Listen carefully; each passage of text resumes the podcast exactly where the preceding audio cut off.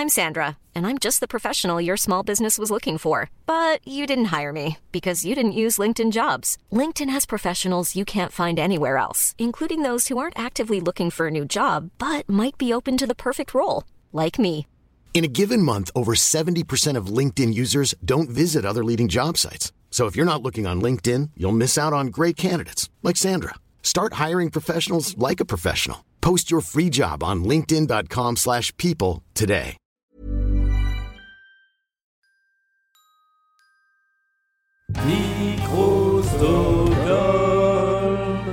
Bonjour à tous et à toutes et bienvenue dans le podcast. Les rois du monde est stone, je cherche le soleil au milieu de la nuit, à la Saint-Symphonie, au Requiem, j'avoue, je maudis. Tous les hommes, nous ne sommes que des sans-papiers, des hommes et des femmes, sans respect ni foi ni loi. Je veux vivre, et mourir autant vivre à en crever. S'il faut mourir avant d'avoir aimé, c'est ce qu'il y a de plus beau. Aimer, c'est tellement fort, l'amour, tellement possible aussi.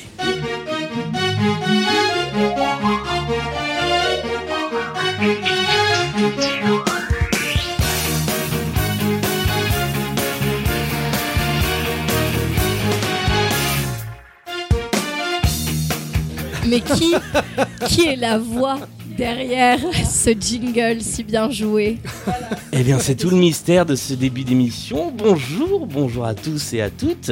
Euh, nous sommes euh, réunis autour de cette table euh, pour parler d'un spectacle pas vraiment comme les autres.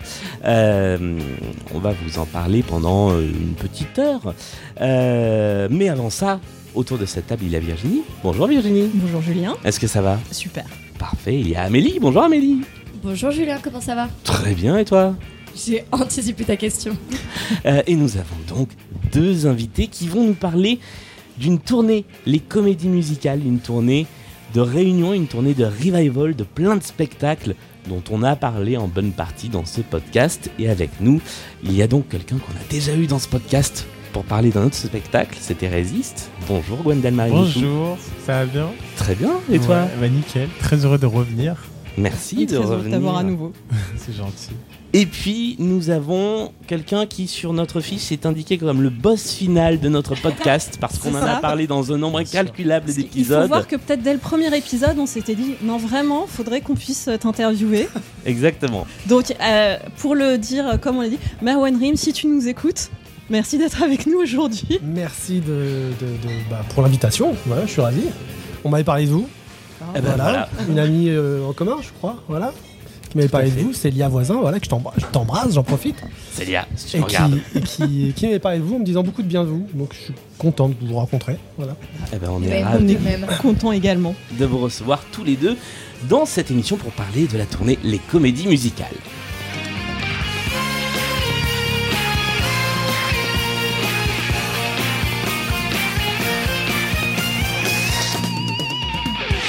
Alors on commence toujours par un tour de table euh, de ce qu'on connaît du spectacle. Alors là on va faire un tour de table inversé. Euh, Qu'est-ce que vous connaissez du podcast? Est-ce que c'est une question générale du podcast dans la vie ou c'est de ce podcast-là? Bah non, de ce podcast. De ce Est-ce que podcast. vous connaissiez des rois du monde et Stone Je cherche. Non, je vais arrêter. Mais qu'est-ce que vous connaissiez alors? Ah, moi je connaissais parce que du coup j'ai participé, donc euh, non, non, je sais que vous faites des. C'est un peu le masque et la plume, tu vois, de la comédie musicale. Donc on est sur euh, une, une review euh, de spectacle avec des analyses et ça m'est arrivé de- d'en écouter quelques-unes et euh, je trouve ça cool. Non, mais c'est cool de voir une analyse aussi parce que souvent nous on voit des gens. euh, euh, et ça nous fait trop plaisir à la sortie des, salles de concert, mais on n'a pas le temps de, de, de partir sur des, des gros débriefs. Et parfois, ça fait quand même vraiment plaisir de voir euh, à quel point, euh, euh, bah voilà, comment, comment le spectacle ou ce qu'on a essayé de faire en création est perçu par euh, les gens. Donc c'est cool aussi de voir euh, parfois des débats d'idées aussi. euh. voilà, on sauve pas des vies, hein, mais, euh, mais c'est cool de. On essaye, on De essaye. Oh, quoique un peu, hein, des fois. Moi, je trouve qu'il y a certains, euh, certains moments qui sont bouleversants dans des spectacles et ça, ça, Bah, ça ça nous fait plaisir de, de les Voilà.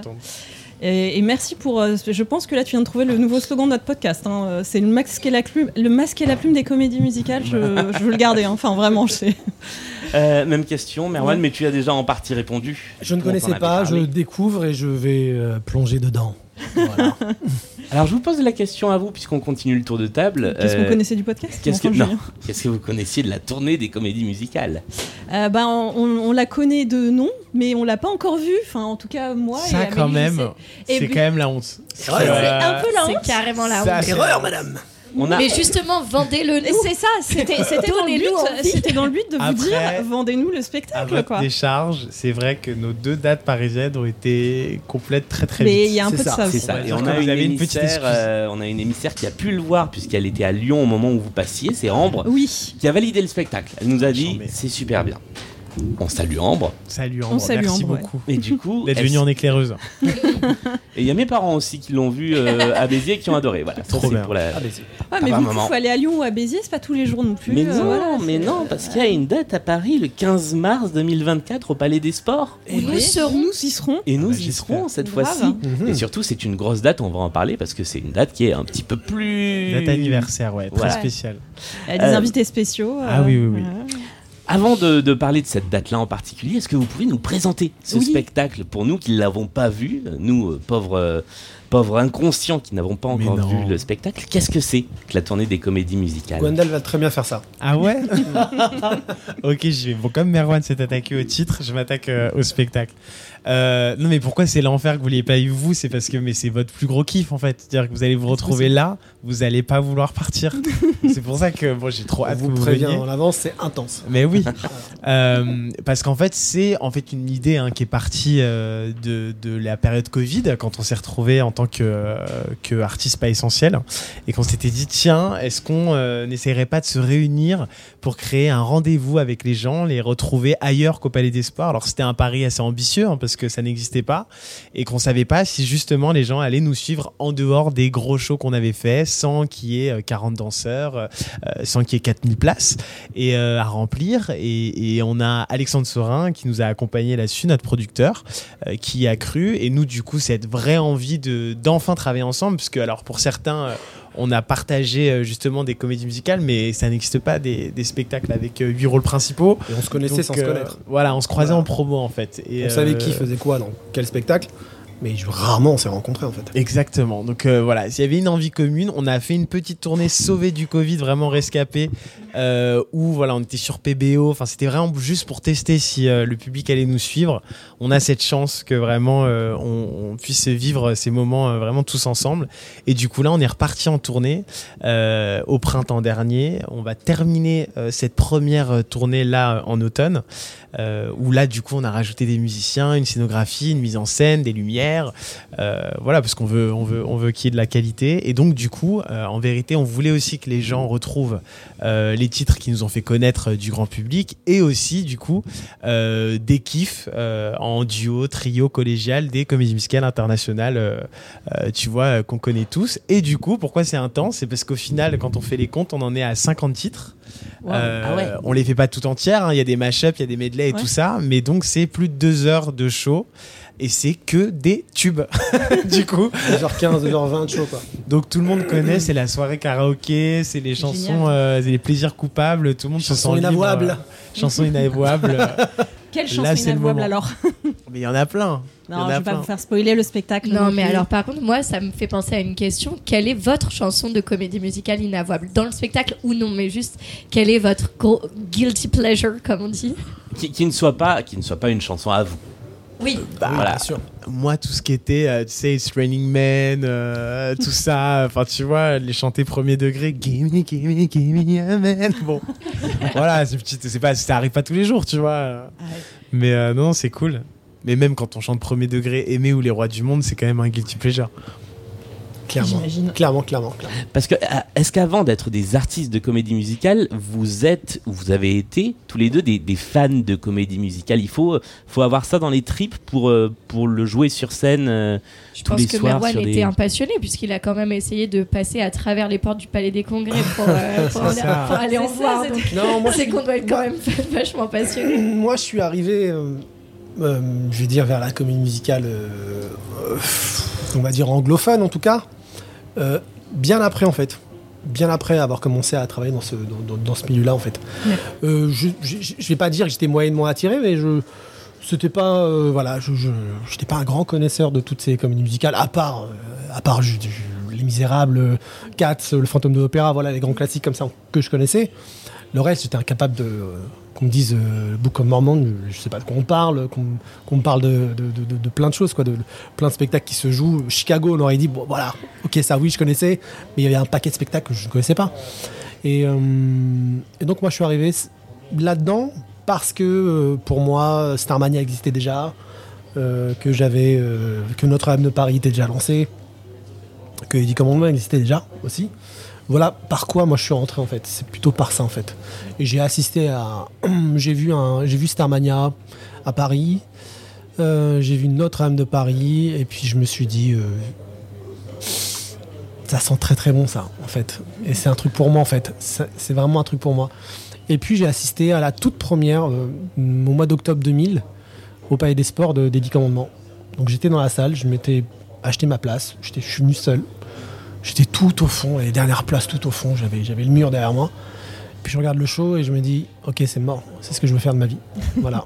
Mais je ne savais pas qu'au mois d'octobre 2001, un an après, jour pour jour, je serais sur cette scène-là à chanter avec toute la troupe. C'est un beau Voilà. full circle quand même. hein, ça. Ouais, mais j'étais dans un truc où euh, c'était cuit, quoi. C'était ça. C'était ma vie, ça allait être ma vie. C'était En un an, et et, et, euh, et c'était cuit. J'allais le Un faire. genre de coup de foudre. euh, Ah non, mais c'était c'était terminé. C'était- C'est-à-dire que dans mon cerveau, il n'y avait pas une once de. Hmm, Je sais pas, on va voir et tout. C'était, mais c'est fini, quoi. Je- C'est ce que je vais faire de ma vie, quoi. Et tu sentais à ce moment-là que, parce que finalement il n'y avait pas eu beaucoup de choses, il y avait eu Starmania hyper marquant, il venait d'y avoir Notre-Dame, il y avait. Il y avait Roméo Juliette qui venait de se jouer, qui, a- qui venait de commencer à jouer. Ouais. Et euh, Ali Baba aussi, et puis, notre, et puis le, le Lady Commandement qui jouait. Voilà, c'était vraiment les spectacles, gros spectacles, grosses comédies musicales que, de ce qui, renouveau. qui quoi. existaient Ouais. de cette époque-là, vraiment, où, où qui, qui ne, qui ne tapaient que dans des zéniths et des grandes salles, c'était pas du tout dans les petites salles. hein. Et euh, c'était vraiment ce moment-là ouais, qui- qui- où euh, je me suis dit, euh, je veux faire ça dans ma vie. Et tu t'es dit dans, dans 20 ans je, je ferai encore ça et t'imaginais qu'il pourrait y avoir ce- ce- cette explosion des comédies musicales après? Non, pas du tout, je savais absolument pas. Après, moi, je m'étais donné deux ans. Je sais que c'était. euh, beaucoup me disaient, mais tu peux pas te dire euh, deux ans, euh, machin, en deux ans, t'en fais ton métier. Non, moi, dans ma tête, c'était plié, rangé. C'était dans deux ans, c'est mon job. Si c'est pas mon job dans deux ans, je change de pays, je vais ailleurs, je vais à Londres ou je vais aux États-Unis, mais je vais faire autre chose. Mais en tout cas, je vais rester dans la musique. Et puis un C'est an, a- marrant que tu dises. et puis un an après, donnes jour. deux ans pour faire la comédie musicale en France, mais que si ça marche pas, tu vas à Londres ou aux États-Unis. Clairement. C'est la même chose. En vrai, c'est très Ah non, marrant. mais c'était genre, ça doit marcher pour moi dans les deux ans en France. Si ça marche pas ici, je prends un, un ticket de- d'Eurostar, je vais à Londres, je fais tout ce que je peux pour y arriver. Si ça marche pas, Ah je vais aux États-Unis quand même. et j'aurais fait le tour. C'est-à-dire que si ça marche pas dans une de ces trois villes-là, euh, que ça soit Paris, Londres ou New York, Après, Hambourg, mais Je c'est passe pas. à autre chose. C'est moins sexy. je Ça Mais j'étais vraiment dans cette optique-là. Et euh, écoute, euh, voilà, euh, C'est quand même les planètes étaient sacrée, pas mal alignées, je crois. Ouais, c'est une sacrée intuition parce qu'en fait, je t'écoutais dire ouais, bon, j'étais pas trop dans les trucs classiques et, en, en même temps, c'était avant que tu, tu- tu commences à parler de Cats, etc. et J'étais en train de réfléchir, mais, mais les classiques des comédies musicales françaises, ah bah oui, bah ok, il y a les Dix Commandements, il y a le Roi Soleil, il y a bon, c'est mieux après et t'étais dedans, donc littéralement, mais. Après, c'est bizarrement, Ouais, moi j'ai du mal à appeler ça des comédies musicales. Ah, alors quel est... Alors ça, c'est un vrai débat qu'on Ouais. a déjà beaucoup Oula, eu, oula. donc ça J'ai m'intéresse. ouais. j'ai jamais réussi à, à- à être d'accord avec ce terme. Pour moi, c'est des spectacles musicaux en fait. Parce que c'est c'est un truc franco-français, c'est une vraie exception culturelle ce qui existe.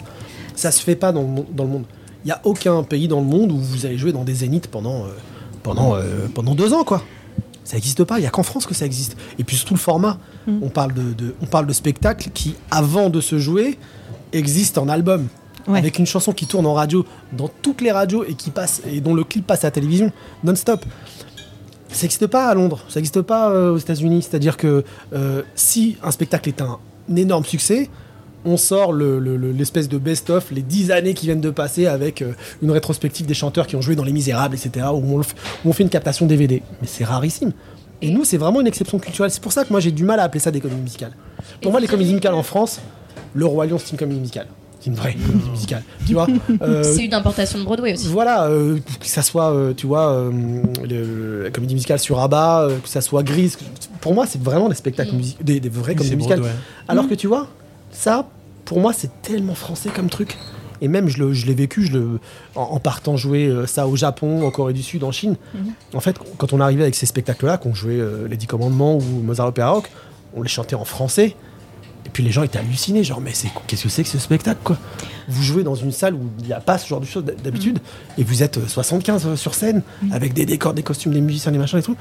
Et en fait, oui, pour eux, c'est des comédies musicales, mais c'est moi, pour moi, j'ai toujours eu l'impression que c'était un spectacle musical, en fait. C'est un peu le format opéra, ceci dit. hein. Euh, c'est vrai que quand on va à l'opéra, euh, le- le- le- les gars ils chantent euh, dans une langue qu'on comprend pas, même quand ils chantent en français par ailleurs, d'ailleurs. Mais euh, c'est on y Mais là, va pour euh, ouais. voir. euh, Mais là, ce qui est hallucinant, c'est que c'est un truc, euh, c'est street pop, quoi. Ouais, ouais, c'est de la musique pop, quoi. C'est vraiment de la musique. c'est- vraiment de la musique pop. Et d'un coup, on se retrouve à, à chanter des chansons qu'on a fredonnées parce qu'on allumait la radio et qu'on était dans sa voiture, on entendait cette chanson.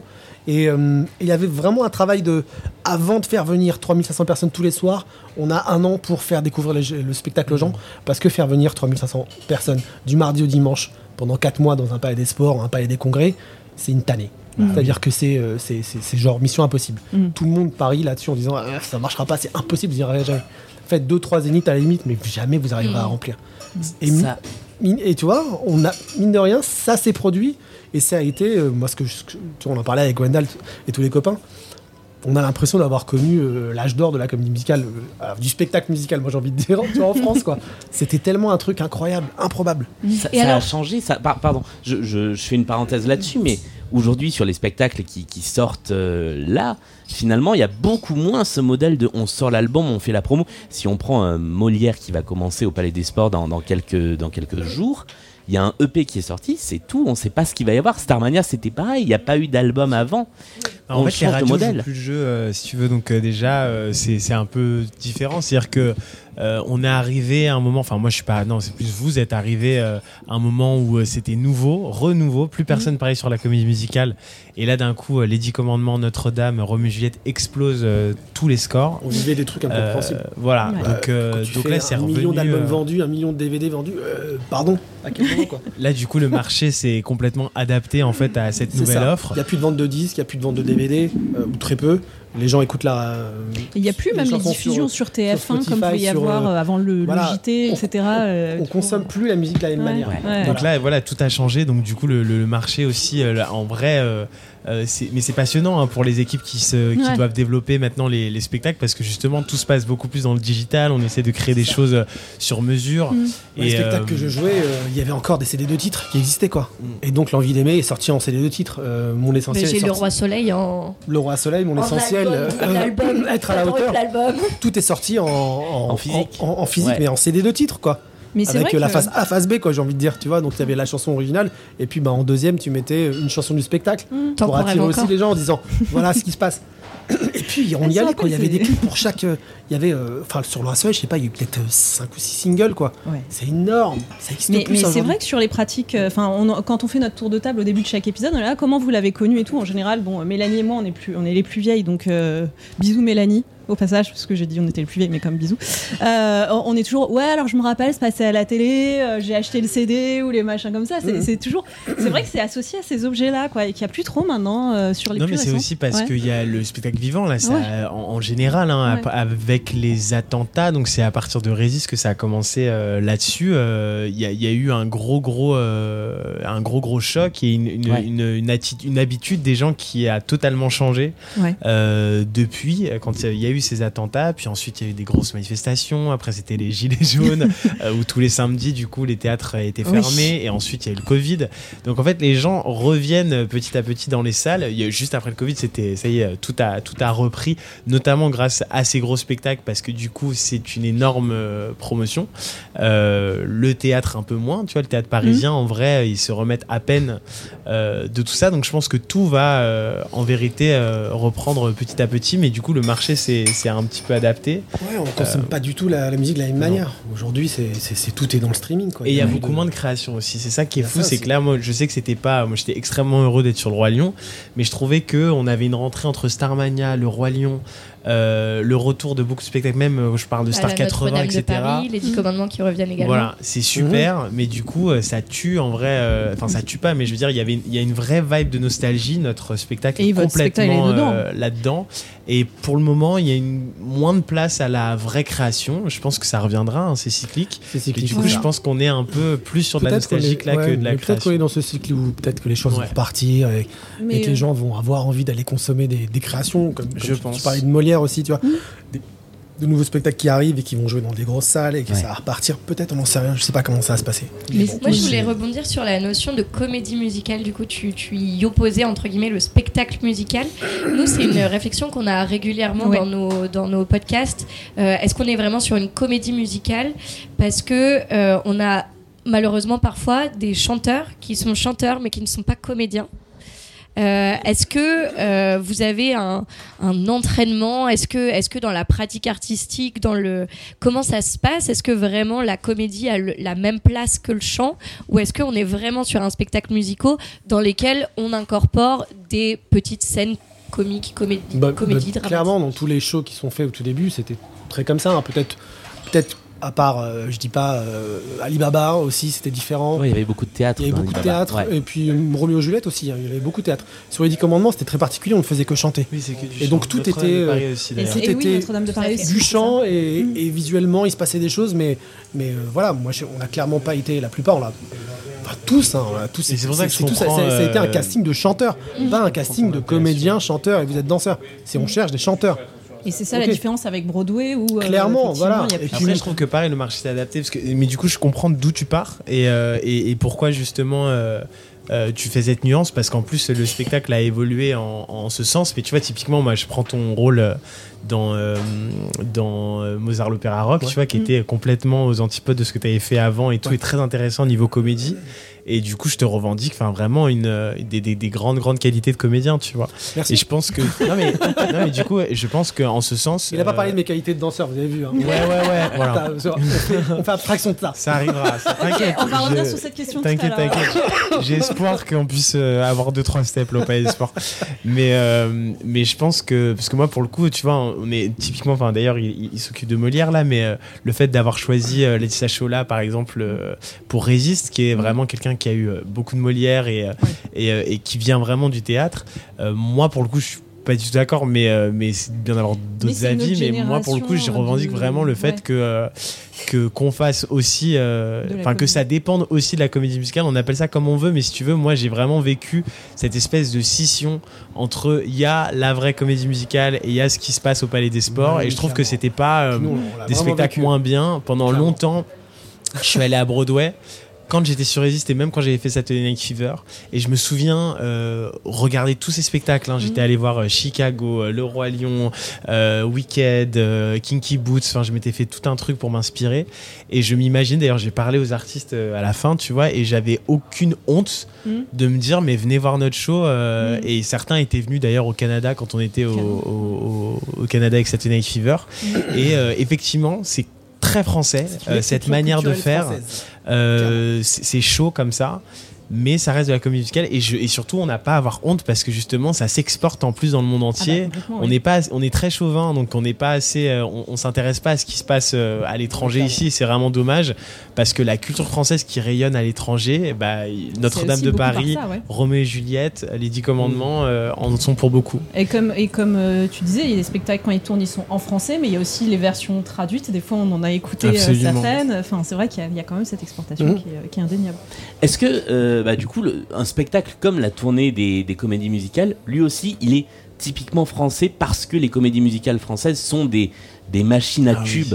Bah ce qu'on a peut-être moins à Broadway. Est-ce que voilà, on, on- Euh, Non, là c'est un mix parce que du coup vraiment là on reprend des comédies musicales internationales et c'est devenu des tubes parce que bah aussi on se sert aussi euh, beaucoup des jukebox musicaux. ouais. Donc euh, forcément Mamma Mia, Moulin Rouge, qui est euh, aussi euh, du coup un prétexte pour nous de pouvoir chanter Lady Gaga, Britney Spears, Belle, euh, Belle, Belle, Pink, euh, évidemment. bah, je pense que c'est c'est Belle Belle Belle, euh, Jonathan Serrada. Non, c'est je me voyais déjà. Je non, voyais je déjà. voyais ouais. déjà, Euh, pour le Palais des Sports. Mais en tout cas, euh, non, je pense que c'est plutôt. euh, bah, pour le coup, des réunions euh, d'artistes de comédie musicale, ça se fait beaucoup à l'étranger. Euh, Au West End et à Broadway, ça se faisait pas du tout ici. Et, et maintenant, bah, c'est d'ailleurs, on est très, moi je suis très heureux hein, qu'on ait eu le, le cran de le faire, avec, accompagné de par ASJ Productions, et que maintenant, bah, visiblement, c'est un modèle qui, semble, qui semble plaire et, Mhm. donc, et donc être reproduit par d'autres personnes.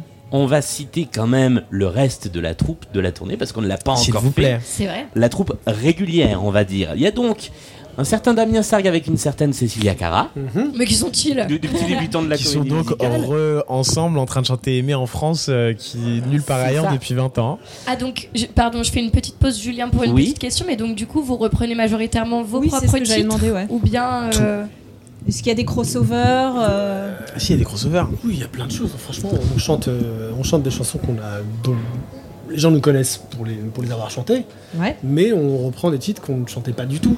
Et, euh, et pas forcément de comédies musicales dans lesquelles on a joué. C'est ça qui est intéressant. Et c'est- quoi du coup le, le crossover le plus fun pour chacun d'entre vous à avoir fait Si ça spoil pas trop le Ah. spectacle. Non, mais on peut pas. Il y a pas à spoiler, c'est un concert vraiment. Ouais. Tout est sur YouTube en plus. Mais, euh, Le concert, mais euh, non, non, mais ce qui est intéressant, c'est qu'il y, a- il y a toute une partie effectivement euh, Palais des Sports où euh, bah, on va avoir les 10 commandements. Donc t'as Janine qui va reprendre évidemment le dilemme, Merwan, mon frère avec euh, Alexis par exemple, tu vois, qui n'était pas sur les 10 coms, Voilà. mais Ah, qui, qui chante. Euh, Euh, le, fait- je- je fais- le Roi Soleil, Le Roi évidemment. Soleil, euh, voilà. Euh, Mozart l'opéra rock, de tu vois. Paris avec, euh, avec Belle que je chante alors que je ne chantais j'ai jamais chanté. Ouais. Tu vois. Que je chante avec Damien Sargue et, et Alexis Ce qui est intéressant Loison, euh, enfin, comme crossover, c'est que t'as Damien Sargue du coup qui était euh, doublure dans les 10 commandements, mais qui se retrouve du coup dans dans, Notre- pardon, dans Notre-Dame de Ouais. Paris et qui se retrouve à chanter donc avec Hélène euh, Ségara, euh, les oiseaux qu'on met en cage. Tu alors vois, ça, n'a jamais un, joué le rôle de Quasimodo par exemple. un moment Ouais. super. C'est surprenant. T'as Cécilia qui se retrouve avec moi en train de chanter L'amour brise sous les étoiles. Bon bah c'était pas Manala, mais euh, moi franchement je prends. J'ai si hâte. On vient de perdre Amélie. Voilà, moi je, moi je fais un duo avec, euh, avec Michelangelo Loconte et on, on se fait, euh, on se fait un titre d'Aladin. Donc euh, tu vois, Mon meilleur ami. Et en plus, en vrai, il y a une petite surprise. Donc, euh, parce que comme Aladdin euh, rayonne dans tous les pays, bah, euh, Michele le fait en version italienne et lui le fait en version c'est française. ça. Ah génial. Donc, euh, ouais, c'est surprenant, s'amuse. ouais, ça, c'est- on s'amuse. franchement on s'amuse vraiment beaucoup On à essaie de faire. trouver des Il y a- il y a- concepts. Il y, a- il y a une intertextualité qui est pas mal effectivement de voir du coup euh, parce qu'on voit- quand on vous voit on voit forcément Mozart euh, les deux de Mozart Mm. Ah oui, oui, c'est non, ça qui mais est c'est génial, trop ouais. Ouais, c'est- Et puis tout le, tout- toute la partie, euh, que ce soit les chansons de, de Moulin Rouge, la comédie musicale, Mm. euh, avec des grands hits euh, adaptés pour, ce- pour ce spectacle-là qu'on qu'on incorpore au show. C'est c'est ultra fun à faire, quoi. C'est ultra fun à faire. Et bientôt du coup Merwan Rim qui fait une danse de cabaret euh, au Palais des Sports. Oh waouh! Ne donnez pas des idées euh, aux metteurs en Ah scène. ouais, ça. Ah là, je t'ai déjà mis, là j'ai déjà une chaise et tout, ok, tout va bien. Une corée de chaise pour vous Merwan. l'avez entendu ici en premier Exactement. On a une capacité à prédire des trucs à partir de blagues. oui, Faudra vraiment je vous qu'on rappelle qu'on avait prédit Thomas Joly pour C'est ça vrai. bien. hein. ouais c'est vrai Euh, je continue et je termine la liste des participants et des participantes. Il y a Ginny Il y a Priscilla Betty, Flashdance, il y a Alexis Loison Grise, et il y a Michelangelo Loconte. Mozart. Et sur certaines dates, il y a également Hélène Sur Ségara. toutes les dates. Sur toutes les dates de la nouvelle tournée. Parce que pour la petite histoire, elle était venue un peu en guest. Ouais. bah c'est ça oui Un peu pour prendre un peu la température. Et se dire, oui, je vais voir, je vais aller chanter euh, avec les copains des comédies musicales. Et puis, et en fait, elle est, elle est tombée folle amoureuse du spectacle, de l'ambiance qu'il y avait dans la troupe. Et clairement, elle nous a dit, vous n'allez nulle part sans moi. Je veux Ouais. être là partout. Ouais, ouais. Voilà. C'est une belle histoire en vrai. Ouais, mais c'est sublime, mais de toute façon, c'est une belle histoire qu'on est en train de vivre parce que justement, en vrai, euh, on, on prend le. Là, on fait vraiment le truc à contre-pied. C'est-à-dire que d'habitude, mine de rien, la star, donc c'est le spectacle. Et on est tous au service euh, du spectacle et des producteurs euh, et du livret et tout ça, même si heureusement, on a la chance d'avoir fait euh, vraiment la plupart euh, que des, créa- des créations. Donc, de participer euh, à, la, création de nos rôles, euh, des chansons, etc., du spectacle, de pas être juste euh, des pantins, si je puis dire. Mais là, vraiment, c'est l'idée, c'est que c'est une envie qui vient des artistes, et donc tout le show est conçu par les artistes, avec nos envies artistiques, et l'idée, c'est que jamais on puisse dire non. S'il y a quelqu'un qui veut faire un truc, c'est oui, on va se débrouiller, on va, on va voir, mais, euh, mais donc C'est Le spectacle, le spectacle dure 3h50. C'est la kiff durée d'un podcast. Ah non, c'est intense. On fait, on fait carrément notre première partie. C'est-à-dire qu'à 20h, c'est nous la première partie. Oui, oui, oui. Voilà. Euh, c'est- un kiff de pouvoir être sur scène quand on est artiste de comédie musicale sans être dans un rôle et de pouvoir s'amuser euh, bah, avec ses, ses copains et copines de comédie musicale euh, sur, euh, sur des chansons comme ça. euh. Il n'y a pas d'autre mot que kiff, parce que c'est vraiment ça le pourquoi on fait cette tournée, c'est Ouais. vraiment on veut kiffer euh, entre nous. Euh, Puis on est nous-mêmes surtout, quoi. Voilà. Ouais. On est, en dehors de chanter les chansons des spectacles dans lesquels on a joué, bah, euh, on chante d'autres chansons de spectacles euh, voilà, euh, les gens sont pas du tout habitués à nous voir là-dedans et on les interprète à notre manière. En fait, on joue pas un rôle, on est vraiment, Mm. on est nous-mêmes en fait. Puis c'est fou ce qui se passe avec les gens en fait. C'est plus ça qui est, euh, qui est magique. C'est le, le lien qu'on arrive à créer là. Enfin, cette parenthèse de deux heures, ouais, deux heures et demie euh, avec, euh, avec les spectateurs et, et de voir aussi que euh, bah, on recrée encore une, enfin, une nouvelle fidélité de gens qui se qui, qui se retrouvent en fait comme une. Y a, moi, il y a un truc qui m'a vraiment marqué, c'est qu'il y a le mot safe place est revenu euh, beaucoup beaucoup. Et ça, ça nous a touché de ouf Mm. parce que c'est évidemment les valeurs qu'on veut transmettre Ouais. et qu'on transmettait dans tous nos shows. Ça Mais, rit, ça euh, pleure, ça. On est, euh, puis nous, même sur scène, on est touché par, par le fait de voir ça aussi dans, dans le public, quoi. Donc c'est ouais, tu- on revit puis c'est très très familial donc parce que pareil moi j'étais assez surpris qu'il y ait autant de, de jeunes euh, tu vois parce que justement euh, il y en a qui tout le monde a finalement un souvenir euh, par rapport aux comédies musicales parce que ça a été tellement matraqué à une époque Oui, et ça. donc euh, c'est fou C'est de difficile voir de passer euh, au travers. des gens qui ont voilà qui ont grandi avec justement Notre-Dame, Lady Com, euh, Roméo et Juliette et qui ramènent au final euh, leurs enfants maintenant qui eux pour le coup connaissent très très bien le roi lion C'est ça, ouais. euh, qui très, connaissaient euh, Résiste, qui connaissaient plus Mozart. C'est transgénérationnel en fait. Voilà. Ah, Il y a 20 ans, ces gens-là venaient euh, euh, avec leurs parents, et c'était des ados. Et maintenant, ils aujourd'hui, ils sont papa, maman. Et aujourd'hui, ils sont papa, maman, ils viennent avec leurs enfants. Donc, il donc y a les grands-parents, eux, et leurs enfants. Ouais. Et les enfants ne nous ont, ne nous ont jamais vus nulle part, hormis sur YouTube, etc. Ouais. Et ils connaissent les chansons par cœur. Ça, Oui, mais ouf. comme nous à l'époque, enfin, on a tous eu ça, euh, les CD des parents, et du coup, quand, Bien sûr, quand ça fait partie Mais de ils connaissent les chansons par cœur. C'est vraiment, Ouais, ils, ouais. sont, ils, sont, ils sont ultra euh, au fait de tout ce qui s'était passé à l'époque, quoi. Alors qu'ils ils ont 10 piges, quoi. Et donc dans le spectacle, c'est vraiment, enfin, il n'y a pas du tout de jeu pour le coup. On est, c'est pas par exemple comme un je vais t'aimer où du coup on Non, essaie d'avoir euh, euh, des chansons euh, qui, qui Non, non, donnent une un- histoire, etc. Là, on est vraiment plus sur euh, concert, sur Non, un non, c'est concert. un concert. C'est un vrai concert où on lit les chansons les unes avec les autres. On parle aussi. hein, et on parle beaucoup. ouais. Et, ça laisse beaucoup de place à l'improvisation aussi. Ouais, ouais, on aime bien raconter les anecdotes, justement, de raconter euh, ce qui se passe, que les gens nous ont connus euh, voilà, sur scène, et on a envie de raconter aussi les, ce qui s'est passé hors scène. Euh, donc, euh, c'est pour ça aussi qu'on a, qu'on a, qu'on a créé un peu le, le show. Et puis, bon, on essaie d'amener aussi des concepts. euh, Enfin, voilà, tu vois, par exemple, typiquement, là, sur cette tournée qu'on finit du coup en novembre, avant d'en reprendre une au, au printemps dans des théâtres un petit peu plus grands, euh, plus la date du Palais des Sports. Sur celle-là, là, on a amené par exemple typiquement le concept du Tinder musical. Euh, voilà, je, je pense qu'on on le refera au Palais des Sports. Oh là de- là, j'ai hâte que ça soit euh, c'est marrant quoi, tu vois. Donc euh, non, non, c'est, c'est, ouais, c'est un vrai concert. On, on parlait des, des débuts de, de Merwan dans la comédie musicale. Toi, Gwendal, quand t'as commencé, c'était déjà justement un univers un peu mieux structuré, un Ouais. peu plus.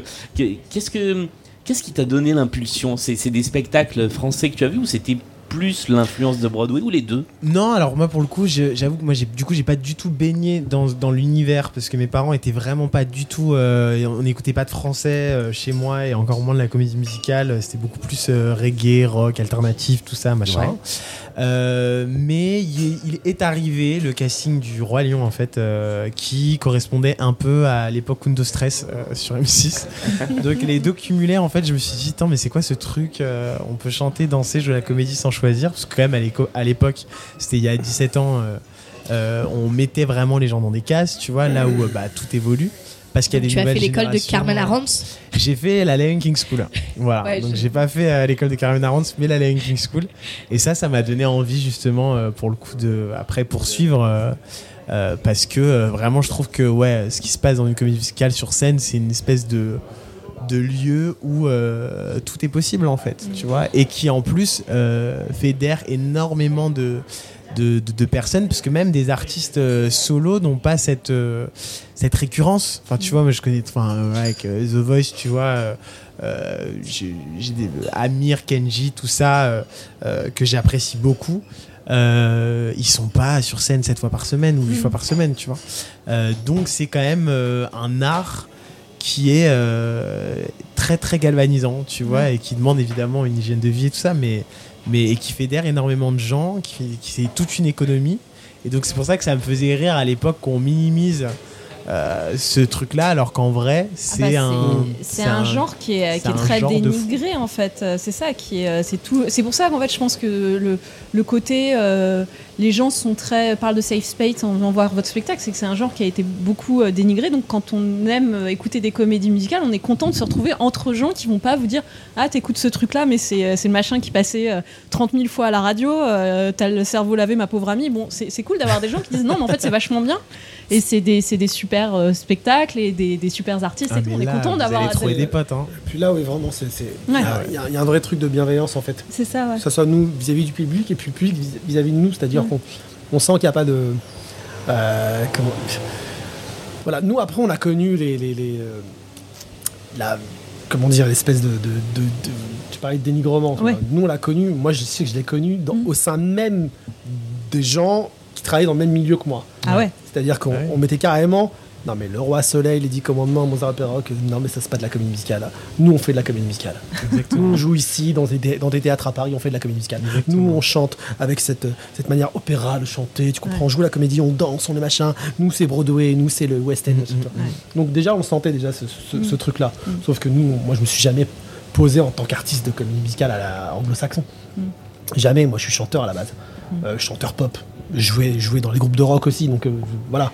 Et euh, donc déjà on le sentait ce truc-là. Alors après, tu vois, le fait de aussi critiqué dans le sens par, le- par un public qui dit oui mais de toute façon c'est trop commercial c'est trop tout ça mais en fait euh, bah Si c'est commercial, Si les c'est parce que ça marche. si les euh, chansons ouais. touchent le cœur des gens Ouais. c'est fini bravo c'est C'est superbe tout. si ça vous touche pas Le c'est pas plus dur grave pour une comédie musicale, c'est de trouver son public. C'est pas vraiment, grave. parce qu'il y a des fabuleux spectacles qui, enfin voilà. Mais et le plus dur, c'est de trouver son public et c'est très. c'est- moi y j'ai jamais eu l'impression de euh, chanter une chanson en me disant oh là, je suis en train de chanter une chanson de merde jamais Ah j'étais toujours non. en me disant putain là, Ah non, et puis moi, tu est bien écrite, quoi. euh, ok genre, elle m'est rentrée ouais. dans le crâne je la découvre j'arrive en studio Ah ouais. je, la, je la- je la découvre on me dit tu vas la chanter ça va être ta chanson ah, Et c'est ça qui marche, c'est parce que est belle, on quoi. Et aime. puis tout de suite euh, elle, me- rentre dans le crâne on aime nos chansons, c'est pour ça que ça marche. hein, Bah parce oui, que moi, typiquement, je me suis déjà retrouvé à demander à Ginny euh, ce que ça faisait de chanter pour là 3200 fois euh, Le dilemme. le dilemme ou même Damien. Mm. Tu vois, je lui dis les rois du monde, ça va? Et le gars. Et euh, il dit mais jamais de la vie je m'en lasserai jamais de la vie parce que ce que ça provoque chez les gens c'est précieux c'est beau en fait Clairement. tu vois donc euh, et tu le pars de déni mais moi typiquement là je, le enfin de dénigrement euh, euh, moi je l'ai vécu en arrivant sur Roi Lion tu vois Ouais. typiquement quand Ah on oui. a annoncé mon nom euh, et que le milieu euh, qui se sentait en fait euh, Ah, je sortais ah, de ce The type Voice qui vient des comédies musicales. voilà, euh, entre la télé plus euh, le palais des sports etc Ouais. tout ce que je faisais euh, euh, les gens étaient gentils avec moi parce que justement euh, Ouais, ils se sentaient dans pas le euh, microcosme de la musique Ils sont genre- pas menacés. ouais pas menacés ni en concurrence Ouais. quoi que ce soit et puis là d'un Mm. coup j'arrive là et les gens euh, tu vois ont commencé à me projeter toutes leurs euh, leurs insécurités finalement Ouais. tu Ça. vois et puis finalement euh, je- on, peut être à notre place aussi enfin Bah, c'était ouais. bien prouvé que justement c'est puéril euh, Mm. et qu'il y a de la place pour tout le monde et que surtout en vrai on fait tous le même métier euh, on sauve pas des vies on chante en fait et on, Ouais. juste on chante des On chansons chante Et pas enfin, forcément vous chantez pas moi certainement pas mais euh, vous chantez vous trouvez un public et c'est c'est- c'est ça que ça dit aussi quoi Voilà. c'est que vous avez trouvé un public Et, Bah. et le fait de te retrouver euh, il y a quelques mois sur la scène des trophées de la comédie musicale à co-présenter cette Ouais. cérémonie, c'était un. Il y avait une part de réconciliation comme ça de ces deux mondes. euh, Bah moi typiquement tu vois quand il y avait eu un brief euh, parce que bon c'est moi j'étais très heureux qu'ils pensent à moi après c'est une euh, cérémonie qui qui voilà qui vaut le coup de de, de grandir euh, tu vois parce que avec les moyens euh, tu vois qu'il faudrait parce que du coup là j'avoue que c'est on a on a fait une version euh, on l'a pré- on l'a préparé en deux semaines quoi tu vois Ouais. le truc mais quand euh, quand euh, quand il y a eu un brief avec les auteurs clairement c'était un point euh, que je voulais aborder tu vois en tout cas je leur ai dit bah moi typiquement j'aimerais qu'on arrête cette guéguerre à la à la noix tu vois de il y a la comédie musicale il y a ce qui se fait au palais il y a machin il y a machin je veux Mm. dire si entre nous-mêmes tu vois on n'est pas d'accord Ouais. ça n'arrivera jamais parce que ce qui se passe en plus et pourquoi on dénigre dans le milieu, pas même de la comédie musicale, mais dans le milieu artistique, c'est juste parce que les gens n'arrivent pas à le faire. C'est super difficile de chanter, de danser et de jouer la comédie. Et il y a plein de comédiens qui rêveraient de le faire et qui n'y arrivent pas, tu vois. Mm. Et, pour, et comme ils n'y arrivent pas, c'est toujours plus facile de dire non, non, mais c'est nul Ouais. Que de dire euh, franchement, non, c'est trop stylé, je respecte, tu vois. Ouais. Et donc c'est pour ça que nous, il faut qu'on soit euh, ensemble, sinon c'est ridicule. Et pour le coup, ça, Broadway et le West End, tu vois, il, peut y avoir, euh, il y a de la place pour tout le monde. T'as des comédies musicales très classiques, comme des jukebox musicaux, comme même euh, maintenant, tu vois, des spectacles qui sont comme Six, qui sont quasiment un concert, et il n'y a pas de problème en fait, tu vois. C'est juste tant que le public est, est heureux Mm. et vient dans les salles de spectacle et qu'on se fout pas de leur gueule, Mm. tu vois, et qu'on propose ça, de la qualité, c'est le principal. Dans, dans le côté galvanisant, je trouve qu'il y a un, un point commun entre deux spectacles que vous avez fait chacun. Je, je me doute de ce que tu vas dire. Résiste d'un côté, Le Roi Soleil de l'autre, où dès la première chanson. Alors Résiste, c'était avant la première chanson. C'est sur Ouais, Dancing Disco. Oui, oui, oui. Lumière allumée, le public est dans un état de, de, de, de transe. euh, avant même le début du spectacle, et le roi soleil c'est contre ceux d'en haut, c'est l'arrivée comme ça par le Mm. public. Euh, c'est- c'est c'est des moments où vraiment Mais oui. j'ai vu chaque spectacle plusieurs fois. On, on- on est dans un. Alors, ça nous ramène au concert, mais on est dans un concert de rock, quoi, en termes d'énergie et de, et, de, et de galvanisation. Je sais pas si le mot existe du public. Mm. Euh, ça existe. hein Ça existe, Ouais. c'est bon, t'es t'es dans les clous. Co- comment vous vivez euh, ce, ce genre de moment, vous, de, de début de spectacle, de, de trucs hyper forts, arrivés par le public tous les soirs Ça, ça devait être une expérience. euh, Ah, J'ai eu. euh, on a joué le spectacle 520 fois. ouais. Je l'ai joué 512 fois. Ah ouais. Voilà, donc euh, ma doublure n'avait était très très mal tombée en fait avec moi. mais, je, lui ai- mais je l'avais prévenu euh, d'avance. hein. Je lui ai dit écoute, moi j'ai rongé être mon frein sur, euh, sur le 10 commandements quand j'ai commencé. J'ai rongé mon frein sur, euh, sur euh, Gladiateur de, de Maxime Le Forestier. et Voilà. Je suis là, j'ai enfin un premier rôle. Je lui ai dit mon, mon ami, moi tu sais quoi, je vais être vraiment là tous les soirs. Quoi. Je dis, si je ne joue pas, c'est que je suis mort. Puis les producteurs qui voulaient pas te laisser. euh, Après, il y avait les producteurs qui voulaient pas me laisser aussi. Bah, attends, Euh, ouais. Donc euh, voilà. Et euh, non, c'était c'était c'était intense, mais alors, c'était très particulier le Roi Soleil parce que mon climax, c'était les deux premières chansons. Ouais. C'était j'avais contre ceux d'en haut et qu'avons-nous fait de nous? Et c'était vraiment les moments les plus difficiles à, à faire. C'est-à-dire que moi, je, il n'y avait pas de step by step dans le spectacle. Il y a plein de spectacles où tu commences crescendo. c'est crescendo, machin. euh, T'arrives à la fin du deuxième acte et là, boum, c'est ton truc, tu vois, les dix commandements avec mon frère. Sur la fin du deuxième acte, bon bah, euh, tu vois, je finis avec un truc. Après, je, réa- je ne, réa- je ne réapparaissais plus avant euh, l'envie d'aimer sur le final. Mais euh, là, c'était tout de suite, boum. Ouais. Ouais. Et ensuite, après, je pouvais redescendre. Et puis. euh, Donc c'était toujours, euh, tu vois, tout, le monde- tout le monde était euh, très chaud, backstage, tout ça. Moi, j'étais déjà. euh, le spectacle était à 20h30. À 20h, j'étais mais, au taquet. Ouais. déjà. Bah. J'étais au taquet. Il fallait, fallait qu'à obligé, 20h30, c'est chaud de ça démarrer, parte. ouais. Et puis je pouvais pas y aller en de, moyennement. Le début du spectacle obligé. dépend complètement de toi à ce moment-là. de, Ouais. de mettre un, une- une- un truc monstrueux dedans, sinon, sinon ça Ce fonctionnait qui est pas. décuplé justement parce que de ce que tu disais justement, c'est- on, on ne peut pas du tout euh, s'attendre à ça quand on est en répétition. Mais jamais de la vie Mm. on s'attend à ce que l'ouverture ça tabasse à ce point que on s'attend à ce que nous, je me souviens, s'il te plaît, il résiste. On savait même pas si on devait laisser un peu de temps après les chansons. Au cas où ça applaudisse, tu vois. Genre même Ladislas, Ouais, tu vois, il était pas là, genre. euh, tu sais, moi je sais peut-être là, on laisse un petit peu. Tu vois, peut-être peut-être j'enchaîne pas direct. Le paramètre Ouais. applaudissement, des fois, on le laissait sait- pas du tout. mais tu sais pas, tu On vois, parce laisse- que- On laisse un blanc là, on fait, Justement. on sait pas trop. Ouais. hein, Tu puis racontes fais ta première et puis tu dis putain merde, ah ouais, on l'a oublié. Ok, là il faut, là il y a de la place. On Et c'est ça qui est magique et c'est ça qui fait qu'après tu te mets une pression parce que tu sais que c'est un moment qui est attendu. Avec les gens, tu peux pas. Mais, euh, mais, mais quand justement le, le public prend s'empare du spectacle, vraiment, et ce qui s'était passé sur Résist, c'est clair, On euh, carrément, euh, sur Résiste. pendant, le, ouais. pendant le show, tu vois. euh, bon bah là c'est c'est- c'est un bonheur mais je souhaite à n'importe quel artiste de vivre ça un jour c'est fou en fait Ouais. c'est Et puis surtout, on, on, on s'attend, excuse-moi, on s'attend pas du tout à. en fait, on sait pas de quoi on est capable, c'est ça. C'est-à-dire qu'on nous dit, euh, moi sur le Roi Soleil, on est arrivé, on me dit, tu vas être ici, il y a, euh, là il va se passer ça, là il va y avoir des canons qui vont vraiment tirer. Tous les soirs, il y aura de la poudre, ça va partir en canon, ok, très bien. Là ici, tu vas, être- tu vas faire ça, tu vas monter sur cette échelle-là, tu vas sauter de 2m50. Ouais, d'accord. Et puis, euh, et puis le jour de la première, j'ai toujours pas reçu mon costume. Ah ouais. Et mon costume arrive le matin. En plus, c'est des joue. costumes de cuir, enfin, c'est un truc lourd, Mon costume arrive le matin même et on joue le soir notre première. Public. C'est pas genre un filage, hein, c'est la première. C'est-à-dire que les filages d'avant, je les ai joués, euh, j'étais en jogging, quoi, tu vois. Voilà. Ouais, et bizarrement. Et ça là, je reçois mes euh, cuissardes. Cuir, avec des talons comme ça, des trucs genre de Francis Lalanne, quoi, tu sais, ce que le ski porte, tu vois, complètement. Et ça arrive, et les, et les pompes, je les regarde comme ça, je les pose et elles tiennent debout. Elles se plient pas, tu vois. Et elle pesait Ok. combien de kilos par chaussure Je me dis bon bah ça je vais comment je les mets et en fait je me rends compte que je peux pas plier les jambes c'est trop dur c'est du cuir véridique il faudrait que tu les fasses et là on m'amène euh, on m'amène ma veste la veste arrive elle fait 4,50 kg Ah, vache. Euh, je la mets, je me dis, mais les amis, quand est-ce que je cours avec ça? Est-ce que je vais monter dans les escaliers, redescendre, sauter sur le truc, monter sur l'échelle et redescendre? Je dis, c'est euh, compliqué quoi. Et puis euh, le spectacle arrive.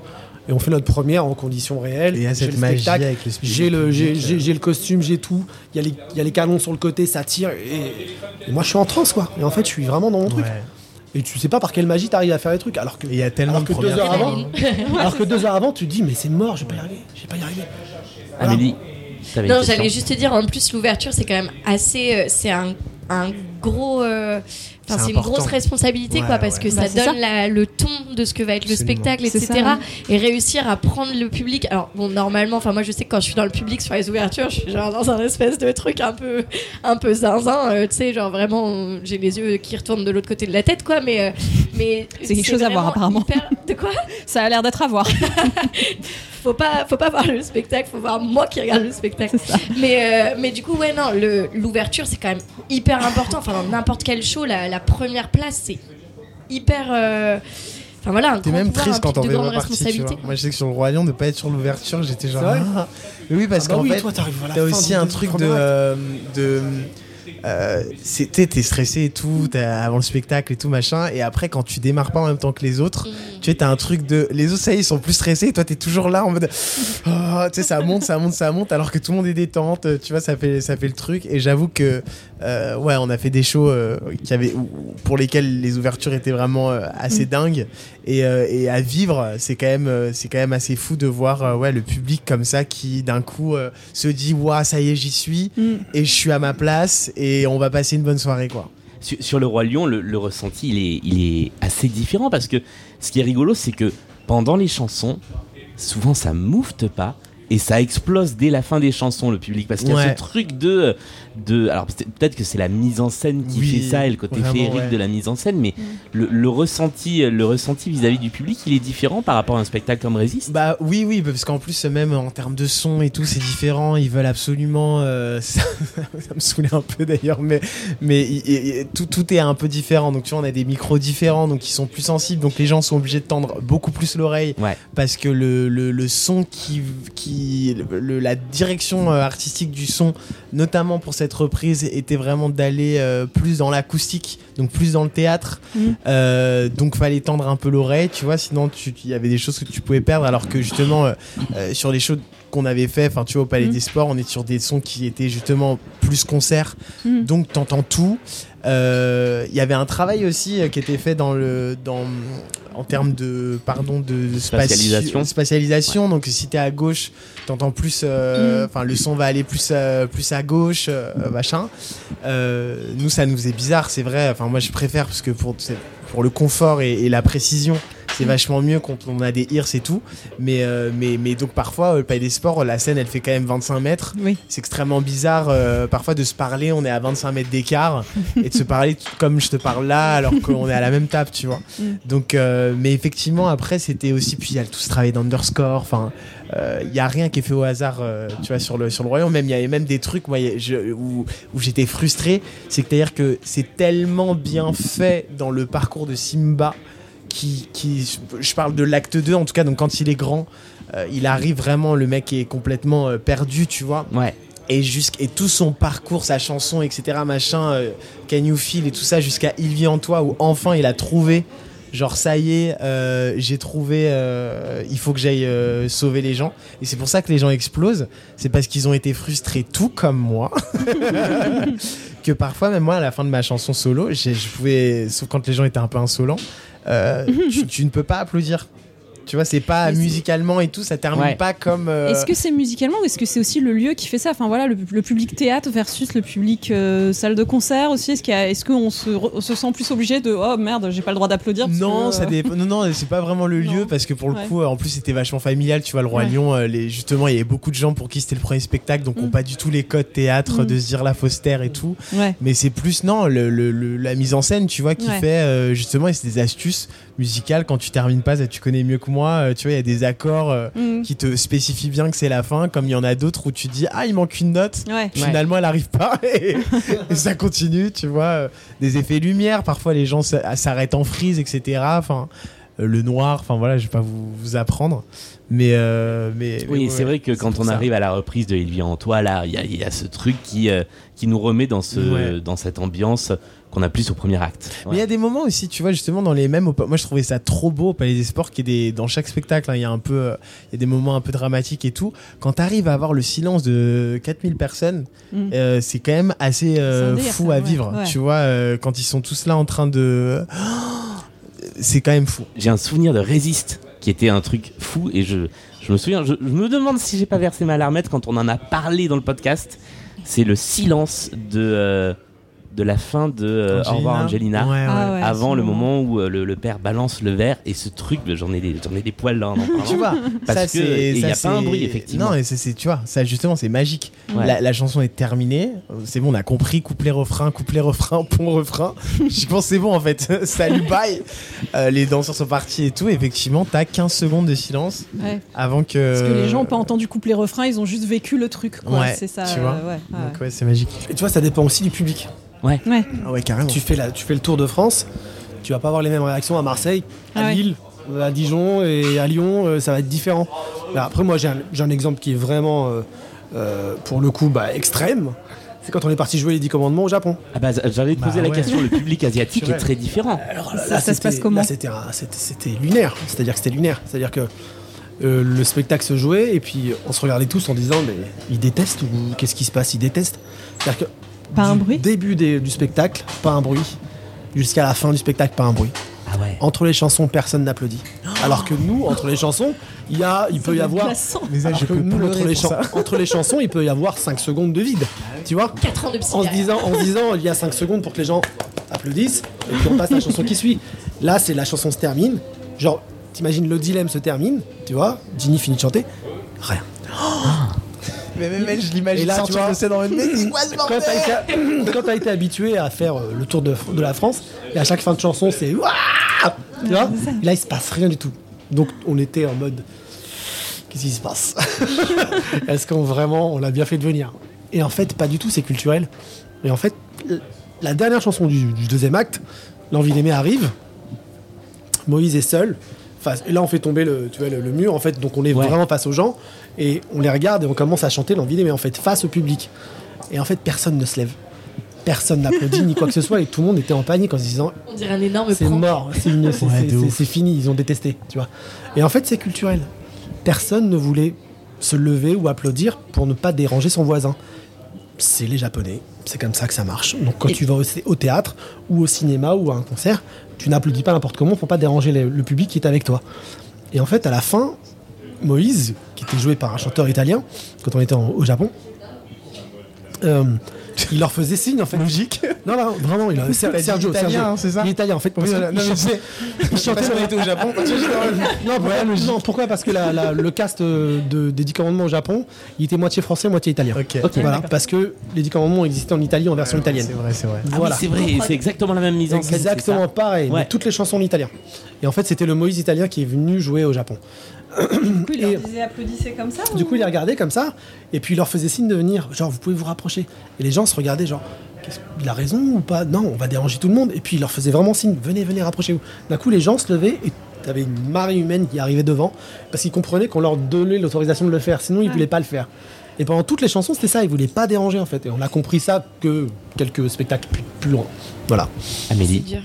Euh, non, j'allais dire, comme on parlait euh, de, du roi Lion juste avant, euh, j'avais une petite question pour Gwendal euh, sur le côté euh, euh, boucle, encore une fois, puisque du coup, on disait Palais des Sports, commencer par rentrer dans le public et boucler un an plus tard en Sur étant scène. sur scène.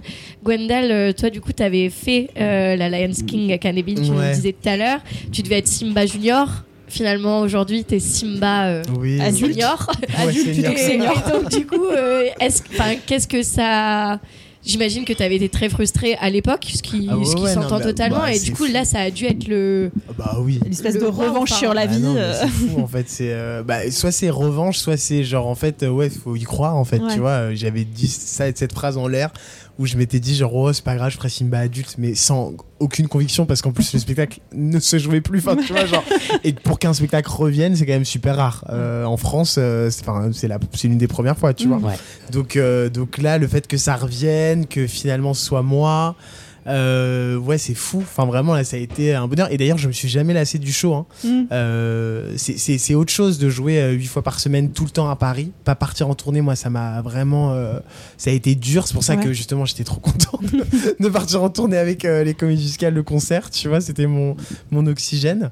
Mais, euh, mais je sais que voilà, j'ai joué 580 fois en deux ans. Je me suis amusé les 580 fois. En revanche, c'est tout le à côté qui m'a saoulé vraiment à la fin euh, parce que c'est une usine quoi. Tu vois, et Broadway déjà de base c'est une usine, mais du coup euh, Mogador aussi d'une Mm. certaine manière, tu vois, Mm. parce que ça fait 15 ans qu'ils ont un show tous les soirs. Oui. Euh, donc les gens sont habitués. Enfin, tu vois, ce qu'on peut ressentir nous quand on crée un spectacle, donc où on ne sait pas si ça va marcher, on ne sait pas si ce qu'on a pensé en répétition euh, va le faire, que Mm. du coup toute la partie du Palais des Sports c'est du working progress, tu vois, parce qu'on démarre avec une, une version et puis on se rend compte que ah mais là peut-être que si on rajoutait ah, les quatre phrases, ça permettra à lui de se changer mieux. Enfin, toutes ces questions là, forcément euh, à Mogador, elles ne, enfin elles ne se posent pas Mm. puisqu'on achète des C'est spectacles qui sont tout faits et qui rodé, euh, fonctionnent, tu vois. Mm.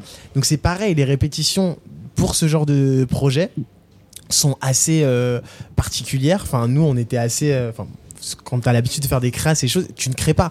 Donc Mm. en fait, tu, tu, tu ne fais qu'apprendre. Donc c'est T'as pas de marge de manœuvre du tout.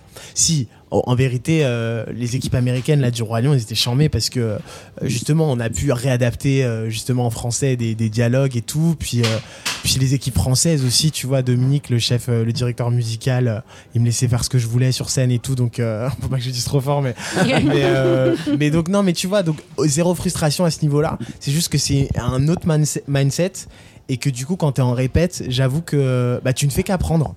Donc, euh, tu vois, t'as pas de temps de créa où tu fais, puis tu te trompes, puis tu gommes, puis tu machin. Là, tu pars sur un mois et demi et c'est d'une intensité, euh, une intensité folle, tu vois. Et après, donc du coup, euh, bah, le fait qu'il y a un show qui se joue tous les soirs là-bas, c'est normal, tu vois, pour toutes les équipes autour.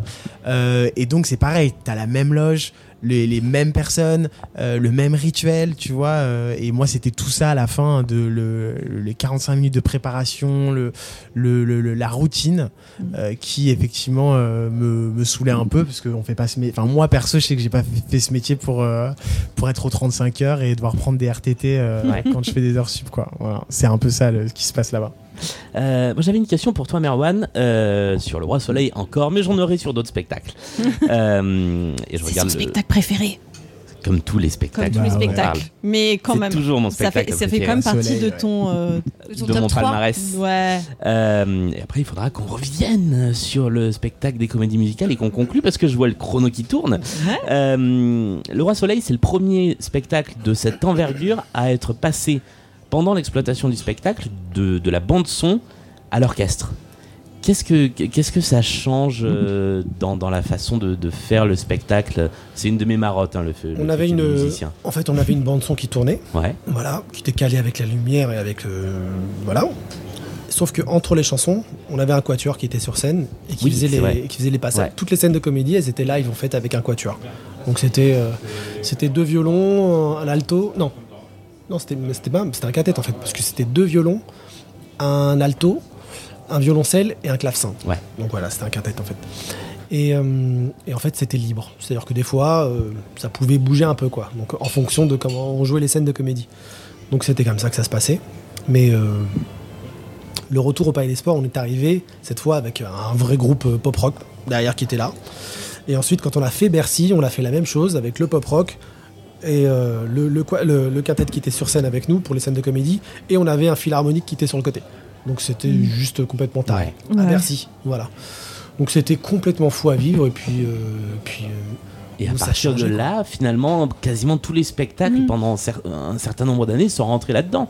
Euh, Mozart, c'était pareil, avait l'orchestre ouais, sur scène. ouais. aussi, ouais, bien sûr. Après, moi, j'ai beaucoup travaillé avec les, les mêmes producteurs, en fait. Que ça soit euh, Dovatia, Albert Cohen, euh, euh, avec Elie Chouraki. J'ai toujours travaillé avec ces gens-là, en fait, quasiment à chaque Le fois. Dovatiaverse, nous on Le fameux l'appelle. Dovatiaverse, ouais. Pardon Le Dovatiaverse, On appelle on ça le l'appelle. Dovatiaverse. Ah, carrément. Ouais. Ah bah ouais, ouais. Ah non, mais franchement, pour Bah le coup, oui. euh, s'il y a bien quelqu'un qui a signé un paquet de succès en France, euh, Dans cette période-là, c'est bien lui. Ouais. C'est des spectacles qui sont identifiables, qui ont une, qui ont une Et, patte euh, en fait. patte, euh, moi, pour le connaître ça vraiment bien, pour avoir travaillé avec lui, c'est un bourreau de travail. C'est-à-dire qu'il n'est pas juste producteur. Il est partie intégrante, artistiquement parlant. On ne le sait pas toujours, Euh, il, signe, euh, il signe les compositions, il écrit les textes. Euh, Des fois, il ne veut pas mettre son nom sur certaines chansons parce qu'il a peur de la réaction des gens, mais sauf que c'est lui de A à Z la chanson.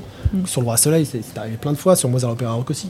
Et euh, il a la mise en scène au livret, il met la, la main partout en fait, et, et c'est son bébé quoi. Et il n'arrête pas, il n'arrête pas, il n'arrête pas. Ouais, J'ai revu il y a pas longtemps des images du, du making-of de, de Mozart, Ouais. sur lequel il fait venir la troupe pour répéter chez lui avant une promo.